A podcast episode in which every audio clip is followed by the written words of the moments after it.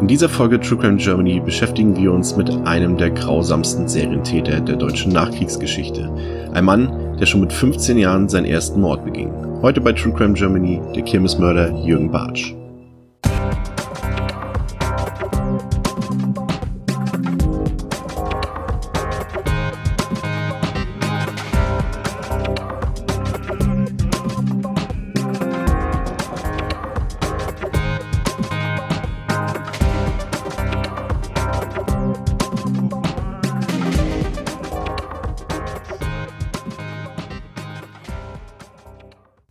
Hallo und herzlich willkommen zur 30. Episode von True Crime Germany. Wenn ich jetzt fies wäre, würde ich jetzt erstmal anteasern, dass jetzt wieder eine Solo-Episode von mir kommt.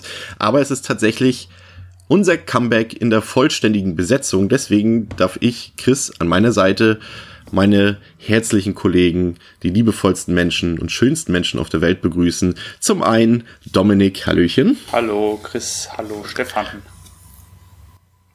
Und Stefan hat Dominik ja gerade schon begrüßt, ja. Das bin ich, hi, na?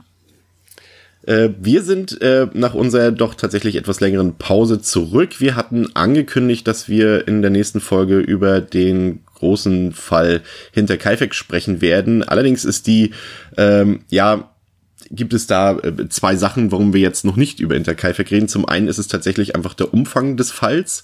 Äh, dessen Recherche ähm, sich wahrscheinlich noch ein paar Wochen hingezogen hätte. Und zum anderen äh, überlegen wir uns natürlich auch immer noch eine Herangehensweise an diesen Fall, da der Fall ja natürlich auch schon von anderen Podcast-Projekten besprochen wurde und wir natürlich nicht einfach alles wiederkauen wollen, was dort schon besprochen ist. Auf jeden Fall sind wir jetzt wieder regelmäßiger das setze ich jetzt mal in Anführungszeichen, äh, wieder für euch da und freuen uns auch und haben uns sehr, also wir wurden, also ich kann jetzt zumindest für mich sprechen, dass ich äh, ziemlich berührt davon war, dass in den letzten ähm, zwei, drei Monaten wirklich sehr, sehr viele Facebook-Nachrichten bei uns eingegangen sind, auch auf Twitter viele Nachrichten und, und äh, eingegangen sind, äh, die einfach neue Folgen gefordert haben. Das ist natürlich auch immer ein bisschen ähm, gemein, weil wir natürlich auch gerne neue Folgen produzieren wollen für euch, aber manchmal gibt's halt nicht die Möglichkeit dazu aus diversen Gründen. Ähm, aber wir haben uns auf jeden Fall sehr darüber gefreut, dass ihr uns so sehr vermisst. Ich glaube, da kann ich dann doch vielleicht im Namen von uns dreien sprechen, oder? Ja, absolut. Ja, du hast uns das immer gesagt. Also dadurch wurde auch der Sommer viel erträglicher durch solche schönen Nachrichten. Und deswegen sind wir jetzt wieder da und wir reden heute tatsächlich äh, über einen, nicht heute tatsächlich, bei uns ist es immer ein grausamer Fall, über den wir reden, aber einen Fall, der natürlich im Zusammenhang mit Kindern steht und deshalb immer besonders berührt. Ähm, Dominik. Ja. Äh, vielleicht auch an der Stelle kurz noch eine Warnung. Also wir beschreiben in diesem jetzt kommenden Fall auch detailliert Grausamkeiten an Kindern, Morde an Kindern und auch pädophile Handlungen. Also falls jemand damit ein Problem hat, vielleicht diese Folge überspringen. Denn ähm, der Fall bringt es einfach mit sich. Wir müssen darüber sprechen und äh, auch die Grausamkeit, die spezielle Grausamkeit der Taten hervorheben. Es gehört dazu. Wenn das jemand nicht hören möchte oder damit nicht klarkommt, bitte die Folge dann einfach heute äh, überspringen. Genau. Äh, in unserem heutigen Fall ähm, schreiben wir das Jahr 1961. Ähm, es geht um eine kleine Ortschaft, die heißt Langenberg. Äh, die war damals noch ausgegliedert. Heute ist sie ein Stadtbezirk von Felbert. Felbert ist ja jetzt nicht unbekannt, also ähm, ist durchaus zumindest den Leuten, die dort im, im Bundesland Nordrhein-Westfalen wohnen, auf jeden Fall ein Begriff.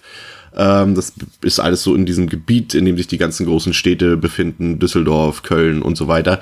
Und äh, diese, dieser damals noch getrennte Ort Langenberg äh, war eigentlich jetzt nie ein großartig beschriebenes Blatt. Also es gab dort abseits von ein paar geschichtlich relevanten Sachen, wie die zum Beispiel während der Weimarer Republik geschehen sind oder im Zweiten Weltkrieg. Also Langenberg war zum Beispiel ein Lazarettstandort damals im Krieg. Aber ab abgesehen davon ist der Ort jetzt eigentlich nicht sonderlich bekannt geworden, bis eben zu den Geschehnissen, ähm, die im Jahre oder ab dem Jahre 1961 ihren Anfang finden sollten. Und zu dieser Zeit hat sich ähm, ein junger Mann, der tatsächlich noch längst nicht volljährig war, äh, dort herumgetrieben. Er hatte sehr ungewöhnliche Neigungen, die auch ähm, teilweise durch seine Vergangenheit entstanden sind, auf die wir dann später noch äh, genauer eingehen werden. Auf jeden Fall ähm, war dieser Mann sehr, hatte er nicht so den Umgang mit, mit, mit Leuten oder mit Menschen in seinem Alter, sondern er hat sich eher mit äh, Kindern oder mit jüngeren Menschen beschäftigt, weil er glaubte, dass er diesen Leuten oder diesen Kindern imponieren könnte. Ähm, halt eine Sache, die ihm bei gleichaltrigen Menschen später oder auch zu der Zeit einfach nicht gelingen sollte, wie sich später herausgestellt hat. Und er hat dann mit diesen Kindern ähm, anfangs erst nur rumgebalgt und rumgetollt. Das war mal draußen in der Natur, aber auch in seinem Zimmer. Und ähm, es fing aber dort schon an, dass er ähm, seine Gewaltneigung auch an den Kindern damals schon ausgeübt hat. Also er hat äh, sexuellen Kontakt zu den Kindern gesucht. Den haben die Kinder höchstwahrscheinlich, zumindest in dem Alter, noch nicht als das aufgefasst, was es eigentlich ist, also Missbrauch. Ähm, er hat sie berührt, er hat sie angefasst. Ähm, es gibt auch äh, Berichte, die sagen, dass er die Kinder auch zu diesem Zeitpunkt schon teilweise äh, geprügelt und geschlagen haben soll. Ähm, er hat auf jeden Fall ähm, einen geheimen Ort gefunden, den er, er durch Zufall entdeckt hat, als er draußen durch die Natur gelaufen ist. Und zwar hat er einen alten Kriegsbunker in der Nähe der Ortschaft entdeckt, auf der Hegerstraße hieß es, glaube ich. Äh, könnt ihr mich gerne korrigieren, aber ich glaube, es war die Heger Landstraße oder Hegerstraße in Langenberg. Und ähm, dieser Kriegsbunker war verschüttet, dort lag viel Müll vor und dort ist eigentlich niemand reingegangen. Also es wussten zwar auch äh, viele Kinder in der Nachbarschaft, dass es da sowas gibt, aber reingetraut hat sich dort eigentlich niemand, außer eben unser heutiger Täter.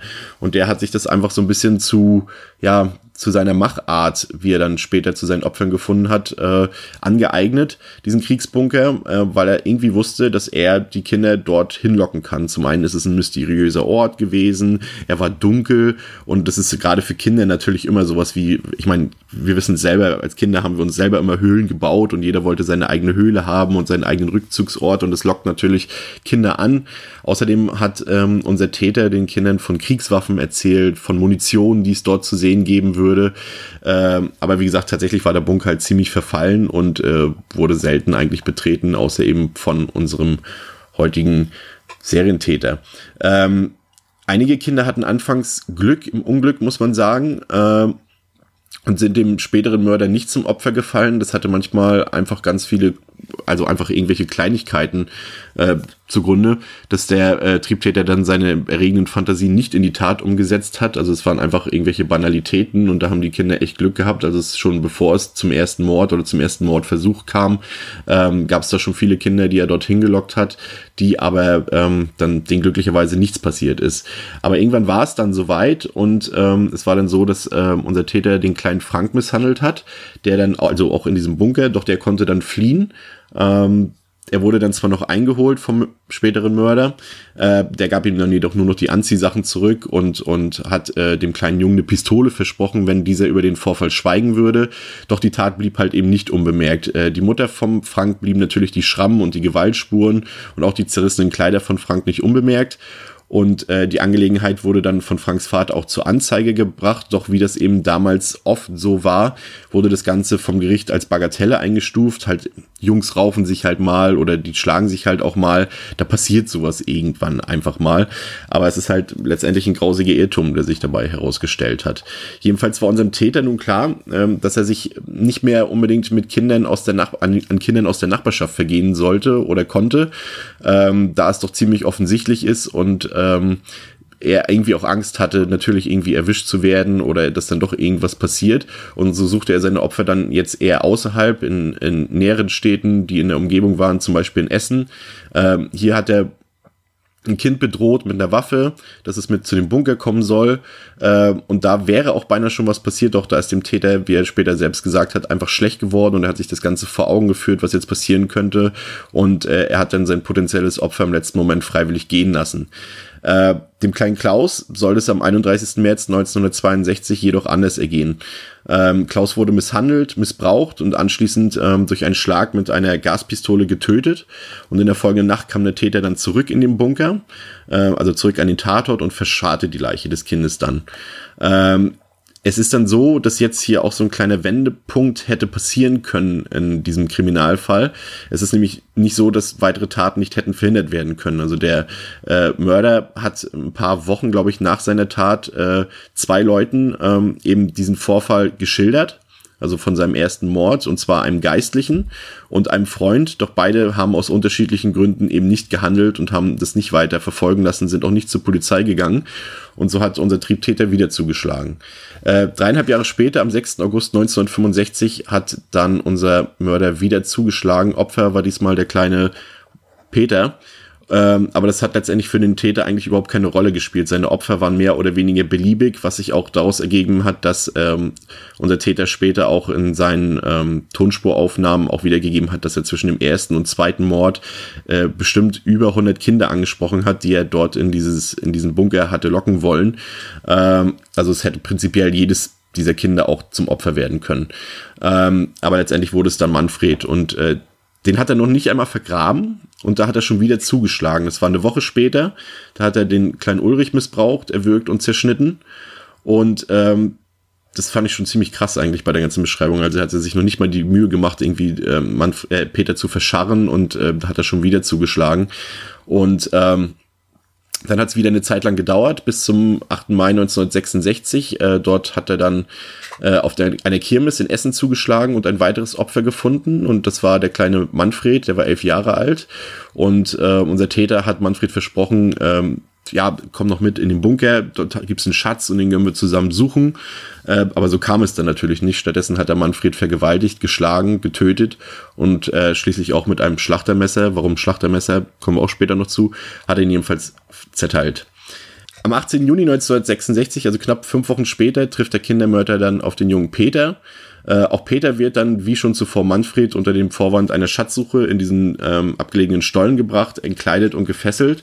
Äh, Peter hat tierische Todesangst zu diesem Zeitpunkt, denn äh, mit nichts anderem droht ihm der Mörder, nämlich mit dem Tod.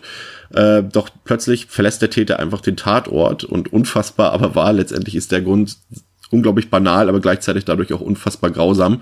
Er ist einfach nur nach Hause gegangen, um mit seiner Mutter zu Abend zu essen. Und erst nachts wollte er dann wiederkommen und dort Peter umbringen. Doch er hat halt nicht damit gerechnet, dass Peter sich letztendlich mit äh, Streichhölzern und, und mit, mit einer Kerze entfesseln kann und so die Flucht antreten kann. Man muss halt dazu sagen, dass ähm, unser Täter grundsätzlich aufgrund seines Berufes immer so eine feste Kordel bei hatte, um die Kinder zu fesseln. Er hatte immer Rasierklingen dabei und er hatte grundsätzlich, weil es natürlich in dieser Höhle auch ähm, sehr dunkel war, Streichhölzer dabei und eine Kerze dabei. Aber wer war eigentlich dieser Mörder? Und was trieb ihn um und wie wurde er letztendlich gefasst? Stefan. Ja, das Problem an der Sache war, dass man erstmal die vier vorangegangenen Morde oder die verschwundenen Jungen, dass man das in Bezug setzt und dass man daraus überhaupt eine Verbindung herstellt. Und das war eben lange Zeit überhaupt nicht klar. Und dadurch, dass das letzte Opfer eben vom Tatort fliehen konnte, ähm, und eine Aussage machen konnte, ist man dem äh, Täter dann auch erst auf die Schliche gekommen. Äh, wobei es zunächst so war, dass ähm, das Opfer, also dieser Peter, ähm, der Polizei das mitgeteilt hatte. Die wollten ihm erstmal nicht glauben, aber nachdem sie dann diesen Bunker betreten hatten, ähm, hat sich das auch relativ schnell gewendet. Die Polizei hat danach dann den Tatort ähm, äh, unter die Lupe genommen, dort Scheinwerfer aufgestellt und dann eben auch diese vier äh, Leichen oder die Überreste von dem, was noch äh, davon übrig war, gefunden. Und man war sich dann eigentlich äh, schon im Klaren, dass hier ein Serienmörder auf freiem Fuß war.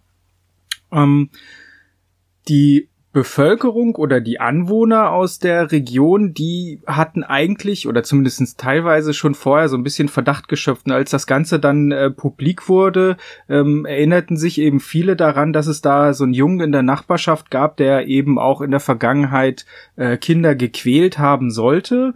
Ähm, die haben aber anscheinend nie irgendwelche Aussagen bei der Polizei gemacht, weil äh, diese Familie, das werden wir später auch noch erfahren, ähm, relativ wohlhabend war und auch angesehen war und die Leute dann eben eingeschüchtert hat, ähm, teilweise auch mit Geld, glaube ich, bestochen hat, so dass es bis zu dem Zeitpunkt eigentlich gar keine ähm, äh, ja gar keine äh, Hinweise darauf gab, dass es halt diese Person ist aus äh, diesem Umkreis.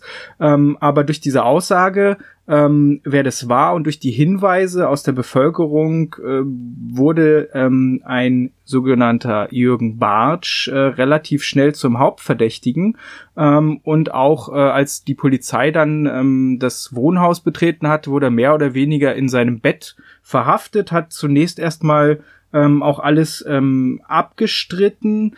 Ähm, zu dem Zeitpunkt, als er verhaftet wurde, war das Ganze dann auch schon publik, weswegen er auch immer ähm, im, im Geheim und unter Sicherheitsverwahrung abgeführt werden musste, weil ähm, mit seinem Vergehen war da natürlich eine sehr, sehr große Empörung und auch eine Wut in der Bevölkerung, ähm, die ihn natürlich am liebsten ähm, gelüncht hätte. Ähm, dieses, äh, dass er das zunächst alles ganz rigoros abgestritten hat, hat sich relativ schnell verändert, denn äh, der junge Peter ähm, hat ihn dann, oder er wurde ihm vorgeführt und er hat ihn eben auch als denjenigen identifiziert, der ihn da ähm, in diesen Bunker gelockt hatte. Äh, und nachdem das dann relativ eindeutig war, dass es sich bei ihm um den Täter äh, handelt, hat er dann auch alle ähm, Dinge ähm, ja gestanden und wurde dann auch äh, letztendlich ähm, verurteilt. Ähm, diese ganze Situation wurde dann auch von der Polizei genutzt, um die, ähm, oder diese Kooperation eigentlich, die er dann plötzlich an den Tag gelegt hatte, wurde genutzt, damit äh, er dann nochmal äh, in den Bunker gehen kann. Da hat er auch nochmal seine, seine Morde nachgestellt mit irgendwelchen Schaufensterpuppen. Davon gibt's dann auch Fotodokumentation. Also ist so ein bisschen äh, erinnert an den Fall, den wir schon mal hatten. Und der Bunker wurde dann letztendlich auch ähm, ja zugeschüttet, dass man den äh, Zugang eben nicht mehr ähm, betreten kannte, konnte. Ähm, es kam dann im Dezember 1967 zu einem Prozess. Äh, der war eigentlich nur auf sieben Tage angelegt, weil man davon ausgegangen ist, dass das relativ zügig über die Bühne ging, denn ähm, er war ja weitestgehend ähm, geständig und hat auch eben seine, seine Morde ähm, bereitwillig äh, darüber Auskunft gegeben. Deswegen gibt's auch sehr viele Tonbandaufnahmen auch über ihn. Ähm, also er wurde auch von Psychiatern ähm, beurteilt. Das waren allerdings relativ wenige und die haben äh, relativ einhellig dann ähm, den Schluss zugelassen, dass er jederzeit die Triebe unter Kontrolle hatte und das hätte quasi abstellen können. Ähm, auf der anderen Seite äh, tobte draußen immer noch so ein Mob. Also es wurde überliefert, dass äh, die Bevölkerung eben vorm Gerichtsgebäude war und teilweise auch mit Steinen geworfen hatte. Also da war ein ziemlicher Aufruhr und auch ein ziemlicher öffentlicher Druck äh, auf dem Urteil. Ähm, und das Problem an der Stelle war, dass ähm, quasi diese psychiatrische Begutachtung äh, zu dem Ergebnis kam, dass er eigentlich voll schuldfähig ist, ähm, dass auf der anderen Seite auch sein eigener Verteidiger auf ein Plädoyer verzichtet hat, was auch eher unüblich ist ähm, und dass die Anklage dann auch beantragt hat, ihn nach dem Erwachsenenstrafrecht ähm, äh, zu verurteilen und dass eben das Anwendung findet, obwohl er eigentlich bei seiner ersten Tat selber 15 Jahre war und damit weit entfernt davon war, ähm, erwachsen zu werden. Und äh, das Urteil, das dann eben unter auch diesem öffentlichen Druck gefällt wurde, war eins, das, äh, na nicht einmalig in Deutschland, aber das zumindest das höchste ist, was man überhaupt vergeben könnte, nämlich fünfmal lebenslänglich Zuchthaus, äh, also die Höchststrafe, ähm, so dass ähm, der Jürgen Bartsch dann in Wuppertal zunächst ähm, in Gefängnishaft kam, dort auch in Einzelhaft äh, äh, untergebracht werden musste, weil als äh, jemand, der eben Kinder vergewaltigt und getötet hat, hat man auch im Gefängnis einen schweren Stand. Äh, er hat auch mehrere Gefängnisse dann gewechselt, weil das äh, alles nicht so einfach war. Ähm, er hat aber in dieser Zeit auch schon so ein bisschen Reue gezeigt. Also es ist irgendwie überliefert, dass er die Schrauben aus den äh, seinen schwedischen Gardinen daraus geschraubt hat und in die äh, Zellenwände Entschuldigungen an die Familien eingeritzt hat. Es wird auch äh, überliefert, dass er einen Selbstmordversuch äh, vorgenommen hat. Also mit dem Porzellan an äh, dem Waschbecken hat er versucht, sich die äh, Pulsadern aufzuschneiden. Ähm, seine Eltern, die Adoptiveltern, ähm, haben ihn zu der Zeit sehr häufig besucht. Also die haben an der Stelle zu ihm gehalten und ihm irgendwie auch diesen, ähm, ja, diese Unterstützung zuteil werden lassen. Ähm, und nach zwei Jahren in diesem Gefängnisaufenthalt ähm, kommt es dann dazu, dass der Bundesgerichtshof dieses Urteil äh, auf hebt, also dieses Urteil, das sich auf das ähm, Erwachsenenstrafrecht letztlich auch gründet, ähm, und den Prozess nochmal neu aufzurollen. Denn in seiner Kindheit sind eben doch schon einige Dinge passiert, die ähm, eventuell zu mindernden Umständen führen könnten. Und die wird euch jetzt Dom äh, erklären. Ja, also ihr habt es ja gerade schon äh, beschrieben und auch ja teilweise schon angedeutet, dass Jürgen Bartsch ein sehr, sehr grausamer Täter war, jemand, der sich nicht damit zufrieden gegeben hat, seine Opfer wirklich nur umzubringen, sondern der ja auch äh, bewusst äh, die Opfer, also er wollte sie zerschneiden, er wollte sie zerfleischen, zerstückeln, er wollte sie quasi komplett vernichten. Und äh, der Schlüssel dazu, zu dieser Neigung, zu dieser äh, ja, extrem sadistischen Neigung, liegt wahrscheinlich, nach Meinung vieler Experten zumindest, in der Kindheit von Jürgen Bartsch. Jürgen Bartsch wurde am 6. November 1946 als uneheliches Kind in Essen geboren. Seine Mutter verstarb kurz nach der Geburt an Tuberkulose. Und ja, es war der erste Moment in Karl-Heinz Sadrozinskis Leben, so hieß er nämlich damals, das war sein Geburtsname, äh, in dem er wirklich komplett allein war, in dem er auf sich gestellt war. Er hatte zwar ja, ich sag mal, liebevolle Krankenschwestern, die sich um ihn gekümmert haben, die aber halt leider auch ständig wechselten, die mm, natürlich überfordert waren mit der Situation, die äh, logischerweise noch andere Kinder oder andere Patienten zu versorgen hatten. Also diese, diese erste Phase als, als Neugeborenes, in dem man so dieses Urvertrauen zu den, zu den Eltern fasst, die ging ihm komplett verloren. Das, das fehlte einfach bei ihm, das hatte er nicht, diese Phase. Und ähm, ich denke, äh, dass das einer der wichtigen Punkte war, die auch so ein bisschen den Grundstein gelegt haben für sein späteres Verhalten.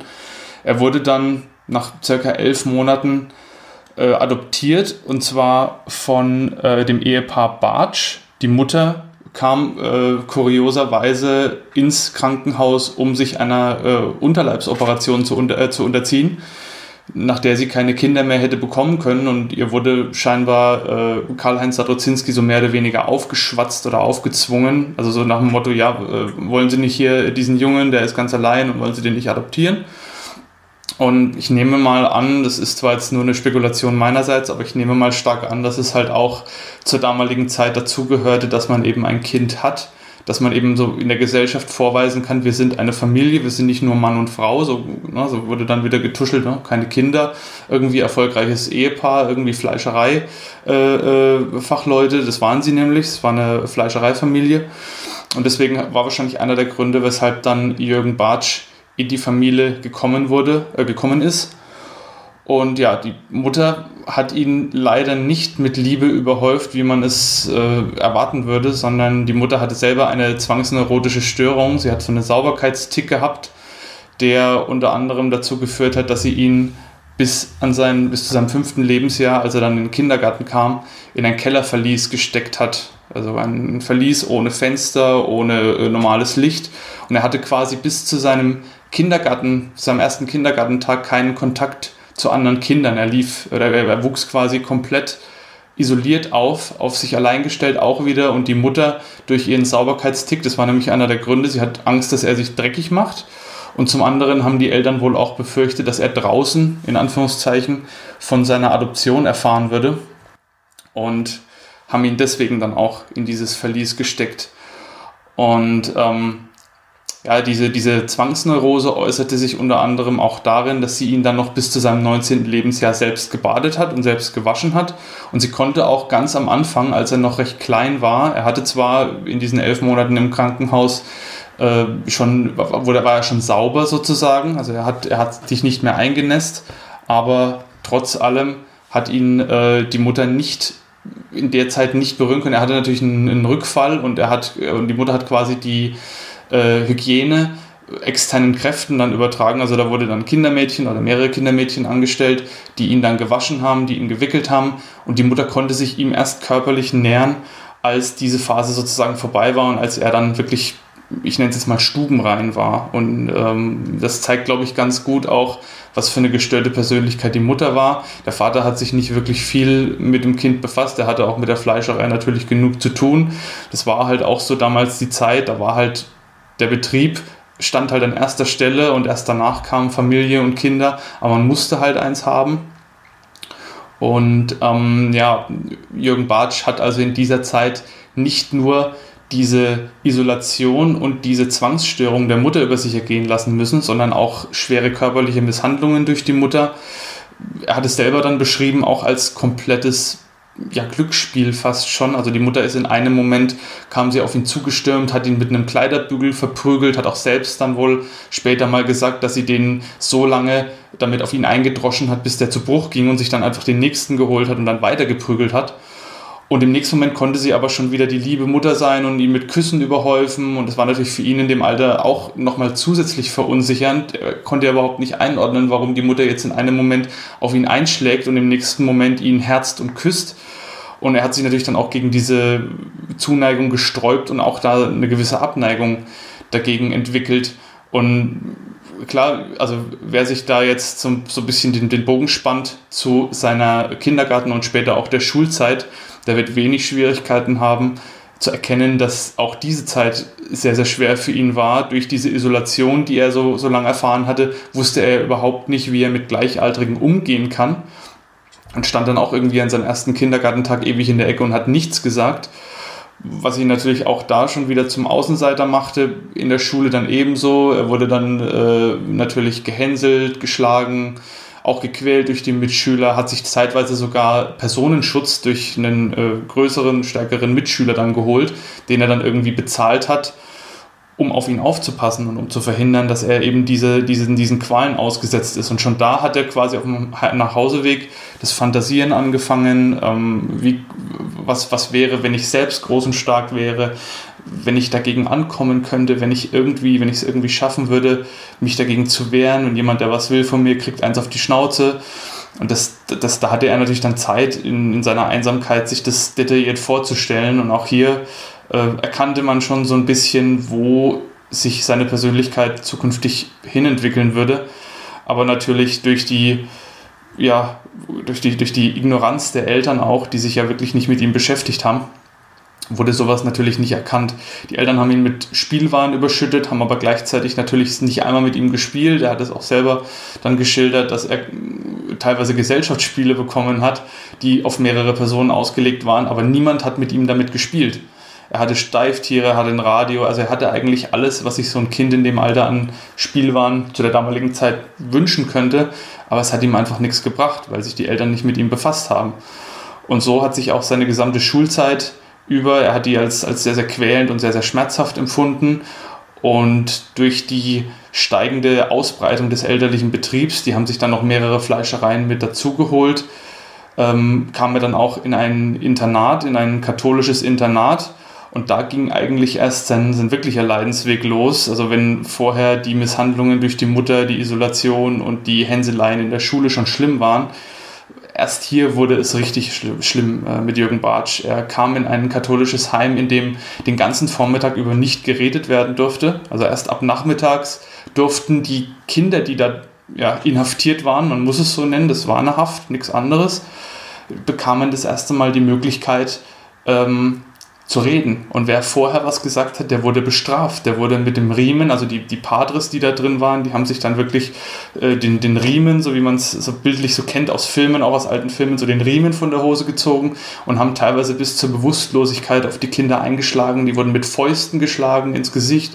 in den Magen, bis sie sich wirklich nicht mehr rühren konnten. Also das war schlimmste, schwerste körperliche Misshandlung, die in dem Heim stattfand. Auch sexueller Missbrauch fand statt, wurde von dem Pater Pütz, das war wohl der Leiter dieser Anstalt, äh, dieser Anstalt, der wurde mehrfach angeklagt, auch von anderen Kindern, an diesen sexuelle Handlungen vollführt zu haben, wurde aber leider nie verurteilt, auch aus Mangel an Beweisen, wie es halt natürlich auch in der heutigen Zeit noch so ist in der katholischen Kirche. Viel wird vertuscht, vieles wird einfach weggeredet oder weggeschwiegen oder einfach irgendwie mit Geld zugedeckt. Und genauso war es halt damals dann auch, aber diese Zeit war eigentlich die wirkliche Hölle von Jürgen Bartschs Kindheit. Und ähm, wer sich solche Heime vielleicht mal so vorstellt, meine Mutter war zum Beispiel auch mal, das war zum Glück nur zur Kur, also sie war nicht in einem, in einem Internat, aber sie war mal in einem Kurheim, in dem es ähnlich zuging, wo dann die Kinder zum Beispiel ihr Erbrochenes essen mussten, wenn sie das Essen nicht geschafft haben. Ne? Und dann wurde ihnen das Essen quasi mit Gewalt eingetrichtert, bis sie sich erbrochen haben und dann mussten sie dieses Erbrochene wieder essen. Also ganz, ganz, ganz schlimme Zustände und äh, ähnlich ist es ja dann auch in diesem Heim dann gewesen. Und ja, ähm, es ist für jemanden aus heutiger Sicht einfach unvorstellbar, wie man das überhaupt so lange aushalten konnte. Er hat ja auch ein paar Mal versucht zu fliehen, wurde dann aber von den Eltern auch wieder in dieses Heim zurückgebracht. Und bei seinem letzten Fluchtversuch, da war er dann schon in, in den Teenagerjahren, ist er dann auch nicht mehr nach Hause gegangen, erst dann später wieder. Und ähm, ja, auch das ist eigentlich so der Hauptbaustein, wo viele Experten dann später gesagt haben, das ist der Grund für die spätere Entwicklung. Natürlich muss das nicht zwangsläufig jedem so gehen, der in so einem Heim äh, aufwächst, aber bei Jürgen Bartsch hat es halt wahrscheinlich einen Nerv getroffen im wahrsten Sinne des Wortes und hat halt viel zu seiner späteren Entwicklung dann beigetragen. Nachdem er aus dem Heim dann raus war, ging ja dann schon so, so langsam die, der, der aufsteigende Sadismus los. Er hat dann eine Ausbildung angefangen in der ja, in dem Betrieb seiner Eltern, in der Fleischerei seiner Eltern und hat dort quasi zum ersten Mal das Schneiden von Fleisch als fast schon orgasmischen Lustgewinn dann empfunden. Also für ihn war, war der Umgang mit diesem Fleisch und das Schneiden und, und, und Zerfleischen schon damals ein, ein sexueller Lustgewinn und eine sexuelle Handlung. Und ähm, die ersten Fälle der, der körperlichen Annäherung an, an Kinder, an jüngere Kinder, dieses Schlagen, dieses äh, nach Hause einladen oder auch auf der Straße, was Chris vorhin schon beschrieben hat, die waren schon erste Manifestationen von dieser, von dieser Neigung, von dieser sadistischen Ader. Und es ist ja auch immer noch mal ein Unterschied, ob jemand wirklich aus Zwang tötet um, um zu töten oder ob jemand wirklich diesen, dieses Ausweiden äh, im wahrsten Sinne des Wortes dieser Handlungen, eben dieses Schneiden, Zerfleischen, Körperteile abtrennen, äh, die Bauchdecke öffnen. Das hat er im Übrigen auch selbst mal gesagt, dass das sein, sein höchstes Erstreben wäre, einem Kind bei lebendigem Leibe die Bauchdecke aufzuschneiden und dann quasi das Herz freizulegen und dieses quasi noch schlagend begutachten zu können. Das war so sein, sein, sein Bestreben, das hätte er gerne gehabt und das war wahrscheinlich auch einer der Gründe, weshalb dann diese Leichen so grausam zerstückelt wurden. Da findet man auch kaum was in der Recherche drüber. Also das, das wurde damals auch nicht kommuniziert nach außen. Da wurde dann gesagt, die, die Höhle wird zugeschüttet, wir ersparen den, den Hinterbliebenen der Opfer die genaue Beschreibung, was mit den Kindern passiert ist, weil es einfach zu schlimm ist, um das irgendwie, äh, ja, um, um, um das irgendwie nach außen zu bringen. Und ähm, das, ich, mir ist es auch selber ehrlich gesagt schwer gefallen, als ich mich auf den Fall vorbereitet habe, weil äh, Chris hat es vorhin ja schon angedeutet, die Kinder waren ja teilweise stundenlang gefesselt in einer dunklen Höhle, während Jürgen Bartsch dann nach Hause gegangen ist um zu Abend zu essen, um mit den Eltern irgendwie fernzusehen.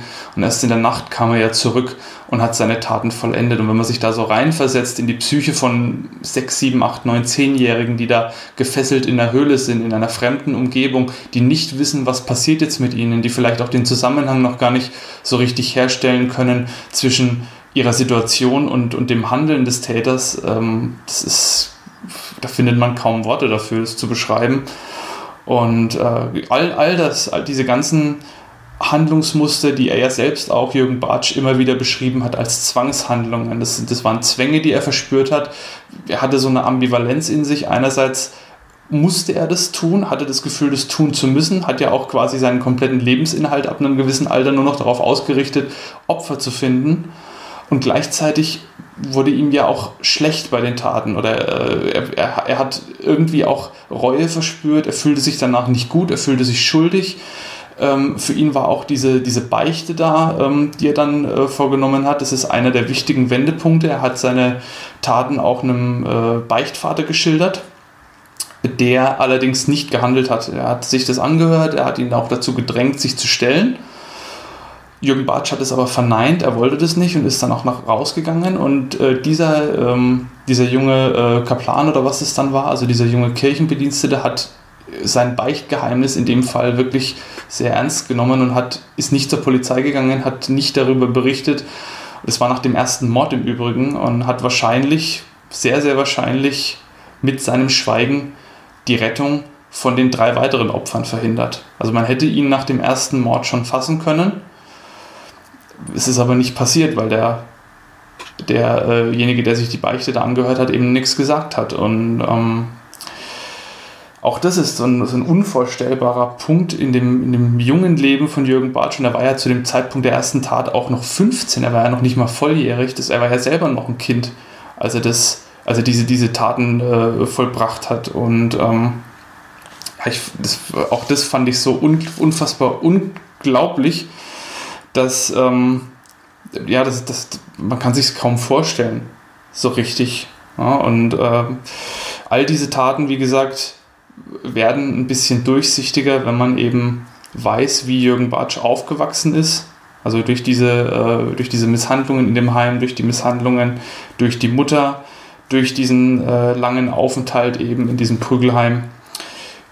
Also ich, ich denke schon, dass das sehr dazu beigetragen hat, ihn zu dem zu machen, was er dann letztlich geworden ist. Und äh, erstmals, das vielleicht noch als, als Anmerkung, erstmals wurde er schon 1961 im Juni wegen Körperverletzung angeklagt. Das war damals ein Malersohn oder der Sohn eines Malermeisters, den er da in diesem Luftschutzbunker Bunker schon bereits sexuell belästigt und gequält hat.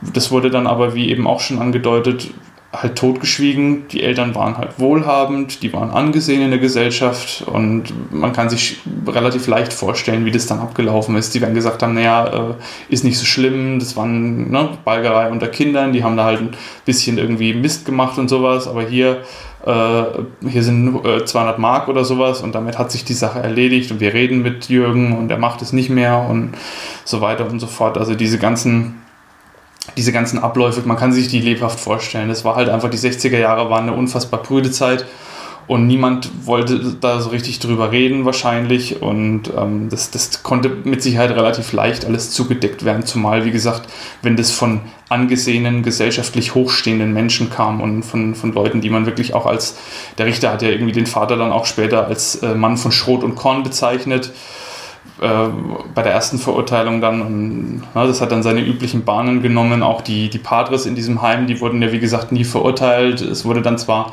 in der zweiten Verhandlung nochmal äh, aufgerollt, da wird euch Stefan gleich noch was dazu erzählen. Aber das ist ja alles nicht, ist ja alles nicht der Rede wert. Das wurde kurz angerissen, aber niemand von denen kam vor Gericht. Keiner wurde für seine Taten verantwortlich gemacht. Und ähm, alles, was da passiert ist, blieb eigentlich ja, weitestgehend ungesühnt kann man sagen. Und, und ähm, wir werden dann auch vielleicht nochmal kurz drüber sprechen, inwieweit die äußeren Umstände für die Entwicklung von Jürgen Bartsch verantwortlich gemacht werden können und inwieweit vielleicht auch Genetik und sowas und was, was halt alles, also äh, innerliche Veranlagungen, die man vielleicht von Geburt einfach hat, inwieweit die eine Rolle spielen. Aber ich, ich persönlich bin schon davon überzeugt, dass die Kindheit von Jürgen Bartsch, die wie gesagt in der ersten Verurteilung ja komplett unbeleuchtet geblieben ist, dass die einfach ein, ein riesiger Baustein in diesem Mosaik war, die Jürgen, oder das Jürgen Bartsch dann zum Täter werden ließ. Aber ähm, warum wurde denn eigentlich diese, dieses Urteil nochmal aufgehoben, Stefan? Genau, also eigentlich das, was du gerade so schön ähm, zusammengefasst hast, die, diese ganzen äh, Eckpfeiler in seinem Leben, wo ihm auch Leid widerfahren ist, äh, wurden da letztlich auch herangezogen ähm, um dieses Urteil, was eben unter diesem Druck der Öffentlichkeit damals entstanden ist, vielleicht nochmal zu revidieren. Und was ganz bemerkenswert an der ganzen Sache überhaupt ist, ist, dass ähm, sehr viele Psychologen und Psychiater da involviert waren. Ähm, also für diesen zweiten Prozess 1971 wurden zwölf Hauptgutachter und 24 Nebengutachter beauftragt, eben ein äh, oder verschiedene psychologische Dinge zu beleuchten, um eben auch diese Schuldfähigkeit letztlich festzustellen. Also 36 ähm, Fachleute, äh, die da eben herangezogen wurden und man kam dann auch tatsächlich zu dem Ergebnis, äh, dass ähm, die Person eben nur vermindert schuldfähig ist und dass auch ähm, das Jugendstrafrecht, weil er eben zu dem Zeitpunkt noch gar nicht volljährig war, äh, anzuwenden ist. Und äh, vielleicht auch ein Grund, warum dieses zweite Urteil auch deutlich milder ausfällt, ist, dass er ähm, zu dem Zeitpunkt auch den Münchner in Anführungszeichen Staranwalt Rolf Bosse äh, an die Seite gestellt bekommen hat, sodass das äh, Urteil dann von der Jugendkammer vom äh, Düsseldorfer Landgericht deutlich milder. Also wir erinnern uns, fünfmal lebenslänglich war das vorher, dann zu je äh, zehn Jahren Jugendstrafe mit anschließender Unterbringung in einer Heilanstalt ausführt. Ähm, und ähm, dann ist er quasi wieder in das Gefängnis gekommen ähm, und wurde 1972 dann in die psychiatrische oder in das psychiatrische Landeskrankenhaus Eichelborn verlegt worden. Äh, und in dieser Zeit, äh, 1900 äh, oder beziehungsweise in dieser Zeit lernte er schon ein, eine Dame, nämlich Gisela mit dem Namen kennen, die er 1900 73 auch tatsächlich heiratete. Da hat Dominik noch ein paar interessante Informationen dazu. Ja, auch, auch hier wieder eine Entwicklung, bei der man sich wirklich fragt, ist das jetzt wirklich real? Also es ist auch überliefert worden, dass Jürgen Bartsch zur Zeit seiner Inhaftierung mehrere Zuschriften bekommen hat von interessierten Damen. Er hatte ja dieses, man kann das im Internet gucken, wenn man sich Bilder von ihm anschaut, er hatte ja so wirklich so ein, so ein äh, Bubi-Gesicht, was natürlich auch also unschwer vorstellbar, natürlich auch äh, Anklang bei den Frauen gefunden hat. Und er war auf Anhieb sympathisch. Er wirkte eigentlich auch überhaupt nicht wie die Bestie, die er dann wirklich irgendwie war. Und die damals 16-jährige Gisela Deike hieß sie, das war eine Krankenschwester, die hat auch Gefallen an ihm gefunden. Und es ging noch relativ harmlos damit los, dass sie eben Zeitungsartikel über ihn gesammelt hat, also auch wieder so fast wie im Film. Äh, hat sie sich mit ihm beschäftigt, das hat sie auch total beschäftigt, dass er diese Beichte da, diesen Pater da, äh, seine, seine erste Tat gebeichtet hat und dass daraufhin nichts passiert ist. Also das hat sie auch ihm wohlwollend ausgelegt und äh, quasi als, als schuldmindernd empfunden, dass er ja wollte, dass man ihn fasst, aber dass ja eben dieser Pater eben dann äh, tatenlos geblieben ist. Und sie hat ihn auch geehelicht, unter anderem, um ihm besser helfen zu können, weil sie sagte, als Ehefrau hat man einfach viel mehr Möglichkeiten, jemanden Hilfe zukommen zu lassen. Es ist viel einfacher, äh, sich, sich mit demjenigen auch zu befassen und auch äh, Dinge für den zu tun, wenn man eben die Ehefrau ist, auch als Freundin oder als Verlobte, geht es einfach nicht rein auf offiziellem Wege. Und das war einer der Gründe, weshalb sie ihn dann auch äh, geheiratet hat. Das Ganze lief so, sie hat ihm geschrieben mehrfach. Das war noch mit 16, 17 und er hat ihr gleich auf ihr erstes Schreiben hinweg einen relativ höflichen Brief geschrieben, dass er nicht an Briefkontakt mit ihr interessiert ist. Das hat sie aber nicht beirrt, sie hat einfach weitergemacht. Sie hat ihm immer wieder geschrieben und hat quasi nach dem Motto steht der Tropfen hüllt den Stein irgendwann auch erwirkt, dass er sich mit ihr trifft. Das erste Treffen war noch recht, ja, noch recht äh, vorsichtig. Äh, da war dann auch ein, ein äh, Vollzugsbeamter mit am Tisch gesessen, was Gisela Deike total verunsichert hat. Man hat sich dann nur über so Belanglosigkeiten ausgetauscht, so ein bisschen Smalltalk betrieben. Beim zweiten Treffen ging es dann schon so ein bisschen in die Tiefe und bereits beim dritten Treffen der beiden hat Jürgen Bartsch sie gebeten, ihn zu heiraten. Also das ist auch wieder so eine Entwicklung. Am Anfang wollte er irgendwie nichts von ihr hören und sie ist ihm aber dann wohl ans Herz gewachsen und er hat sie dann gebeten, ihn zu heiraten. Sie hat ihn dann noch so ein bisschen zappeln lassen, obwohl sie nach eigener Aussage bereits auf dem Heimweg an dem Tag hätte Ja sagen können oder Ja sagen wollen, aber sie wollte ihn dann noch so ein bisschen in der Luft hängen lassen. Und ja, nach, ich glaube, drei Wochen hat sie ihm dann quasi die Zusage zur Ehe gegeben und die Ehe wurde dann auch in dem damaligen Gefängnis, also es war der Gefängnistrakt der psychiatrischen Landesklinik in Eichelborn, wurde die Ehe auch vollzogen und man hat den beiden bereits vor der Eheschließung so ein bisschen in Aussicht gestellt, dass die Ehe auch körperlich vollzogen werden könnte, dass man es irgendwie möglich macht, dass die beiden vielleicht mal für eine halbe Stunde oder 20 Minuten einen Raum zusammenbekommen, wo sie alleine sein können, wo man dann eben auch intim hätte werden können. Dazu kam es dann aber nicht mehr. Äh, erst wurde ihnen, wie gesagt, das Ganze in Aussicht gestellt, aber dann später wurde gesagt, nee, können wir nicht machen, das ist unfair den anderen Häftlingen gegenüber, das ist auch unfair irgendwie. Ähm, generell da jetzt eine Ausnahme zu machen, nur weil ihr jetzt verheiratet seid und es geht einfach nicht, wir können das nicht machen, wir haben auch gar nicht die Räume dazu oder die Möglichkeiten, die räumlichen Möglichkeiten dazu, das irgendwie zu bewerkstelligen und somit äh, konnten die beiden nie äh, körperlich intim werden miteinander. Und äh, ja, wie es dann weiterging, erzählt euch Stefan, aber äh, so viel sei schon vorweggenommen, das Ganze bleibt ähnlich kurios. Genau, also man muss schon sagen, gemessen an den ganzen Umständen war das eigentlich jetzt so eine bessere Welt für ihn. Also er hat jetzt ein ganz anderes Urteil gehabt, also zehn Jahre mit anschließender Unterbringung ähm, und hat auch irgendwie Hoffnung geschöpft, dass er vielleicht geheilt werden kann, weil das Ganze eben auch so ein, ja, so ein psychiatrisches und klinisches äh, Krankheitsbild ist, dass man entweder vielleicht medikamentös oder auch äh, durch eine Operation ähm, hätte heilen können. Deswegen ähm, gab es zunächst die Überlegung, dass man bei ihm eine Gehirnoperation durchführt. Da war angedacht, dass man das Triebzentrum im Gehirn ausschaltet, äh, wobei auch da zu dem Zeitpunkt, also das wurde schon tatsächlich praktiziert, ähm, die ähm, tatsächliche Heilung in Frage gestellt werden konnte. Also deswegen haben ihn auch da die Ärzte äh, davon eher abgeraten. Ähm, und es gab dann eben diese zweite Möglichkeit, von der man annahm, dass man damit vielleicht diesen Trieb in den Griff bekommt, nämlich eine ähm, Kastration. Und diese Kastration hat er natürlich erstmal abgelehnt ähm, und zumindestens sein Biograf beschreibt jetzt retrospektiv, dass diese Klinik dafür bekannt ist, dass sie relativ schnell zu diesem Mittel der Kastration gegriffen hat damals und dass sie ihn wohl auch so ein bisschen unter Druck gesetzt haben, damit er sich eben dieser äh, Kastration äh, unterzieht und letztlich hat er dann tatsächlich eingewilligt und am 28. April 1976 wurde diese Kastration dann auch ähm, vollzogen. Es gab einen Arzt und ähm, einen ähm, Helfer, ähm, einen Pfleger, der ihn da, äh, der ihm assistierte.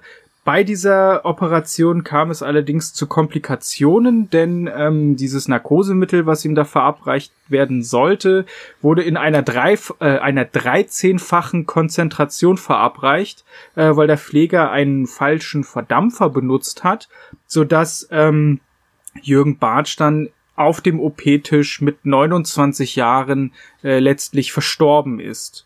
Also relativ rätselhafte Umstände, wie sowas genau da passieren konnte.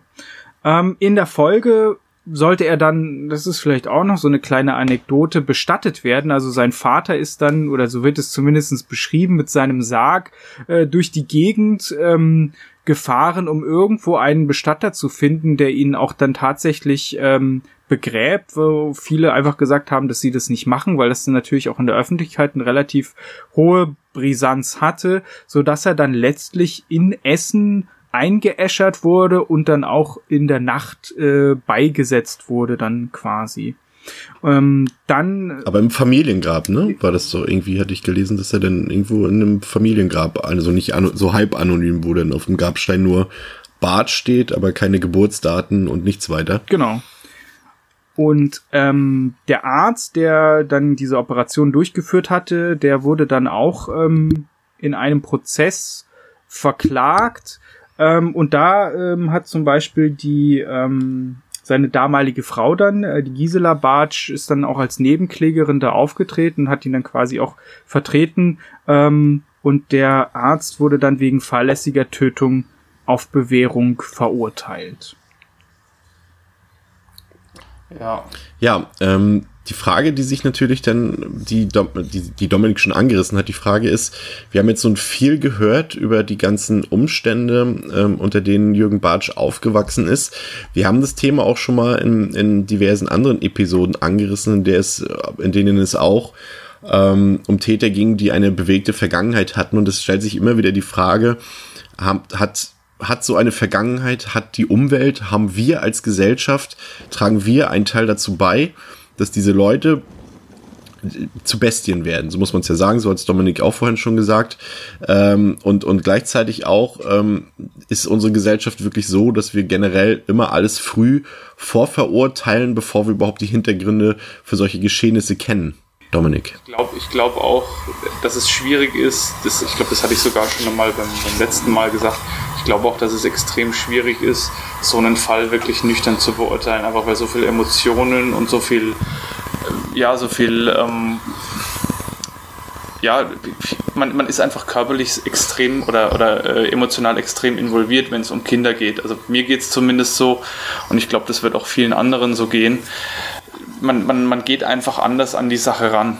Das ist, denke ich, ganz normal auch, dass man sowas einfach komplett äh, anders beurteilt als vielleicht jemanden, der jetzt Gewalt an Erwachsenen vollführt. Also so, so würde ich zumindest sagen. Und deswegen ist es schwierig, da wirklich objektiv und sachlich drüber zu sprechen, weil man halt wirklich immer so im, im Hinterkopf hat, dass da Kinder in der Höhle einfach komplett bis zur Unkenntlichkeit verstückelt und verstümmelt wurden aber ich denke trotzdem, dass man der Gesellschaft gerade in, in dem vorliegenden Fall eine große Mitschuld geben muss. Also den, in dem Fall jetzt in erster Linie den Eltern, die ihn halt wirklich mit Misshandlungen oder mit Nichtbeachtung gestraft haben und natürlich dann auch diesem katholischen Erziehungsheim, das ihn wirklich ja auch systematisch an diese Gewalt und an diese Bestialitäten herangeführt hat. Man muss sich das vorstellen, wenn jemand über mehrere Jahre hinweg von Tag zu Tag diesen Grausamkeiten ausgeliefert ist und der, Alltag. In dem Alter. Genau, in dem Alter noch und, und der Alltag wird quasi selbst zur Grausamkeit.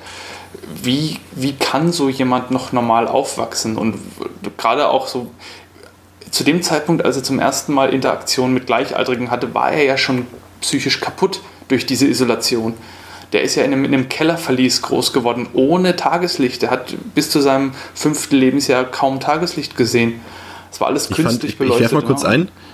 Ja. Ich, ich, ich fand, fand die Aussage ähm, interessant, die Bartsch selber getätigt hat, äh, dass man sich das vorstellen muss, dass du halt als Kind oder als Kleinkind so isoliert bist und dir dann deine Adoptiveltern dann noch Spiele und Spielzeug schenken, die eigentlich darauf ausgerichtet sind, dass du sie mit mehreren Leuten teilst sie aber gleichzeitig verhindern, dass du diese Erfahrung, diese Spiele mit jemandem teilen kannst und sie selbst nicht mal mit ihm gespielt haben.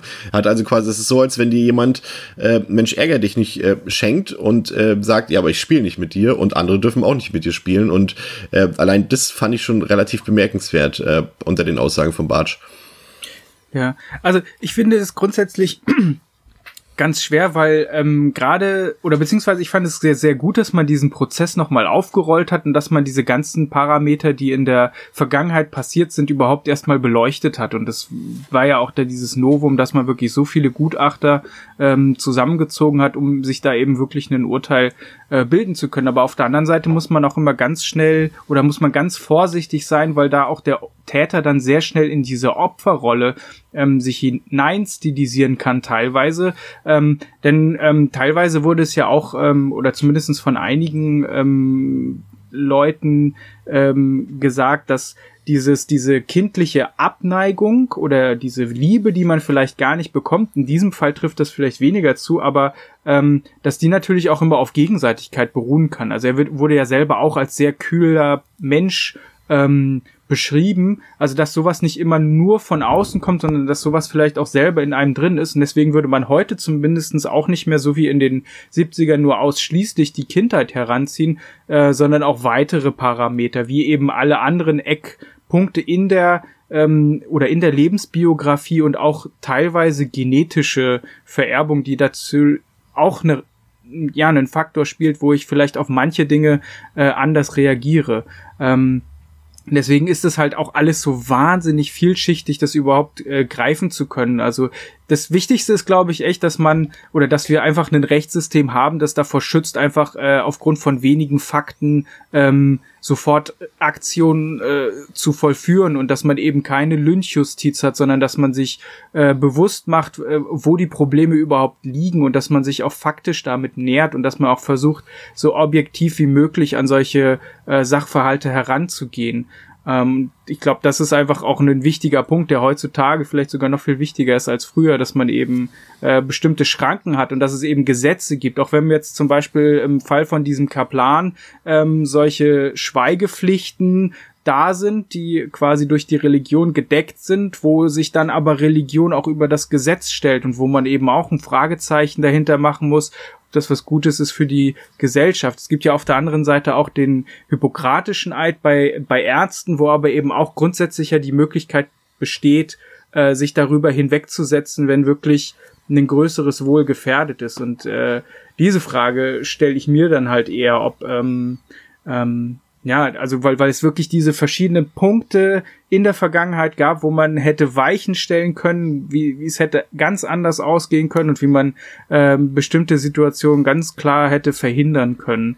Ähm, und heutzutage ist es ja immer noch ein Problem, dass solche Schweigepflichten eben äh, da sind und die sind ja auch zu einem bestimmten äh, Bereich sinnvoll, nur muss man eben eben auch da aufpassen, sobald ich irgendeine Schwelle überschritten habe, geht es halt nicht. Da sollte mir eigentlich der gesunde Menschenverstand sagen, ähm, hier ist dieser Schritt und hier geht's halt nicht weiter und äh, hier muss man eben auch das Schweigen brechen, äh, um eben wirklich Schlimmeres verhindern zu können.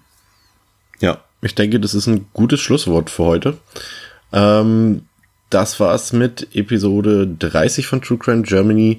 Äh, danke an Stefan, danke an Dominik, dass ihr dabei wart, wie immer. Und wir hören uns, liebe Zuhörer, vermutlich im Oktober wieder. Wir wollen nichts versprechen, was wir nicht halten können, aber zumindest haben äh, wir drei uns äh, erstmal vorläufig darauf geeinigt, dass wir euch im Oktober wieder beehren werden. Vielen Dank fürs Zuhören. Bis zum nächsten Mal bei True Crime Germany. Danke für eure Treue. Auf Wiederhören. Tschüss. Ciao, ciao.